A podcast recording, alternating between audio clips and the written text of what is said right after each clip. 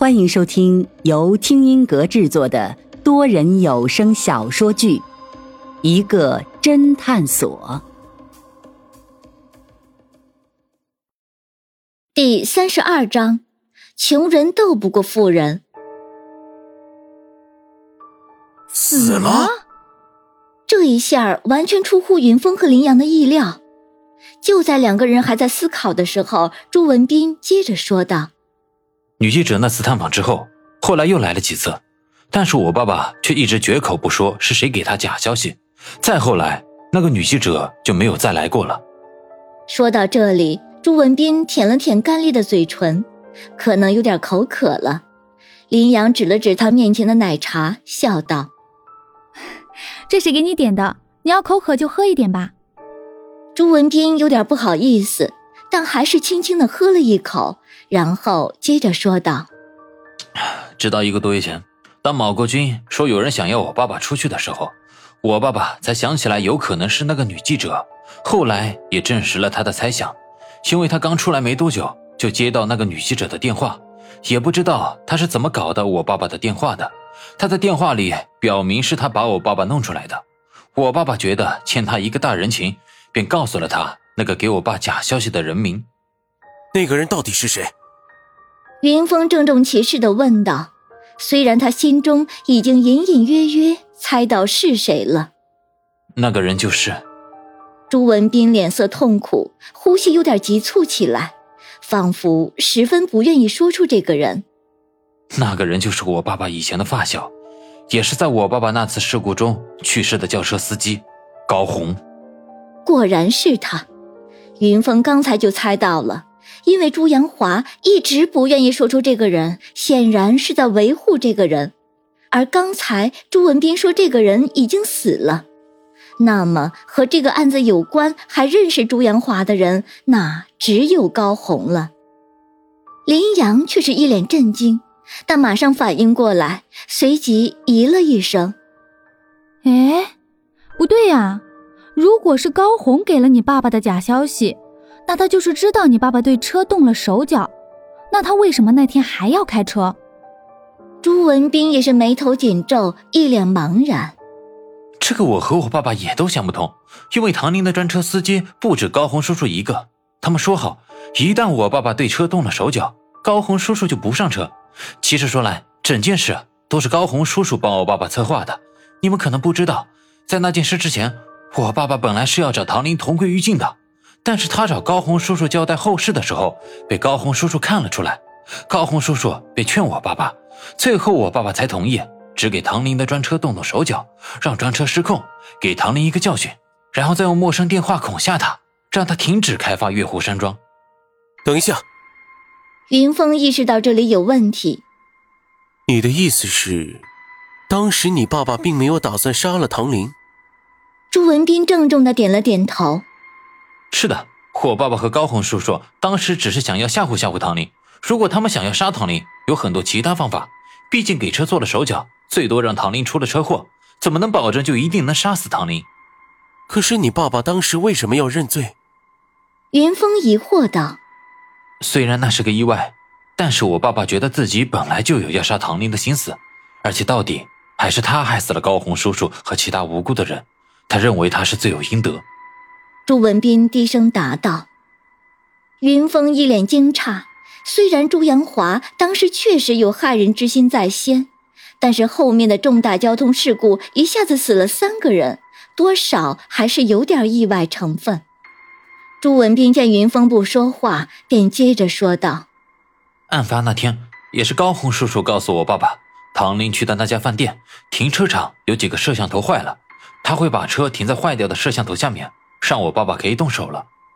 说到这里，朱文斌看了看林阳，然后又不好意思的低头喝了一口奶茶，接着道：“那天我爸爸给车动了手脚之后，就想联系高红叔叔，告诉他不要上车。可是无论怎么打电话都没有人接。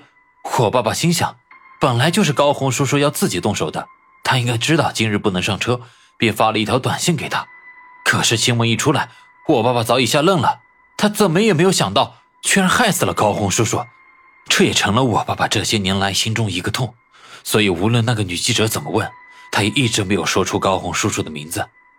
林阳习惯性的用手扶着下巴思考着，突然想到了什么，眼中闪着兴奋的火花，马上问道：“你爸爸当时是怎么得到高红的消息的？什么消息？”朱文斌不明所以。就是案发当天，高红是怎么告诉你爸爸可以动手了？是当面告诉你爸爸的吗？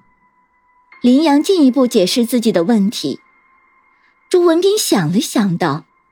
不是，当时大家都知道我爸爸和唐林有仇，而高红叔叔作为唐林的专车司机，肯定不能在公共场合和我爸爸见面了。他们私底下也都是偷偷见面的，所以案发当天，高红叔叔是通过短信告诉我爸爸。林阳一脸兴奋，我知道怎么回事了。哦，云峰出乎意料的看着林阳，看着云峰一脸惊奇的看着自己，林阳得意的说。老板，这次我可比你先想出来。我猜情况是这样的：十年前，唐林已经察觉到了朱阳华和高红的计划，然后将计就计，偷偷用了高红的手机，故意给朱阳华发了假消息，然后将消息删除，这样就可以引诱朱阳华下手，然后再想办法阻止高红和朱阳华联系，从而让高红也被蒙在鼓里。结果可谓一箭双雕，既让朱阳华害死了高红，而同时也把朱阳华送进了监狱。云峰悄悄竖起大拇指，一脸嘉许的点了点头。这个很有可能。朱文斌却一脸震惊的愣在当场，半晌说不出话来。林阳见状，马上安慰道：“朱先生，你也不用灰心，这只是我的猜测。”虽然现在高红已死，但是你爸爸还是有翻案的可能的。朱文斌痛苦的摇了摇头，一脸死灰。没可能了，我现在终于明白我爸爸说的话了。他说我们是穷人，是斗不过那些富人的。林阳不服气的教训道：“什么穷人富人，在法律面前人人平等。”朱文斌苦笑了一下：“ 人人平等，哪里来的人人平等？”当年月湖山庄那个地方，是我外婆从小就住的地方。我外婆一生就喜欢住在那里。当年和我外公好，我外婆都没有愿意搬到外公家里，还是外公搬过来住的。后来外公死了，外婆一个人把我妈妈和舅舅拉扯大。我妈妈要嫁给我爸爸，我舅舅要到市里住，我外婆仍然住在那里。她说本来就喜欢这里，后来外公死了，又埋在这里，更舍不得搬走了。再后来。外婆年纪大了，瘫痪在床，我妈妈要把她接过来，她还是不愿意，说死也要死在这个地方。我们全家人没辙，索性一起搬过来住。可后来，就因为唐林要开发这个地方，我们就得搬走，外婆就得离开那个自己一辈子都不愿离开的地方。说到这里，朱文斌已经发现自己情绪激动，全身都在微微颤抖。他闭上眼睛，稳了稳情绪，然后才接着说道：“其实那个时候，外婆已经没有几个月的活头了，我们就想索性等外婆去世再搬。而且我爸爸还去跟开发商商量，如果他们怕延误工程，可以先开工，我们等外婆去世就搬。开发商表面上答应了，谁知暗地里却玩阴的，结果害死了我外婆和我妈妈。当时我爸爸四处上访。”可是得到的结果却是意外，开发商只用赔点钱就好了。我爸爸自然不服气，所以唯一的抗争方法就是不搬。可是唐林他们一伙人就开始使用各种卑鄙手段，断水断电，流氓滋事。我那个时候小，就知道晚上经常被惊醒，家里的窗户玻璃没有一块是好的，全被人砸烂了。后来我爸爸万般无奈，把我送到舅舅家。霍爸爸一个人留下来抗争。霍爸爸之所以要杀唐林，那也是我们穷人被逼急了呀。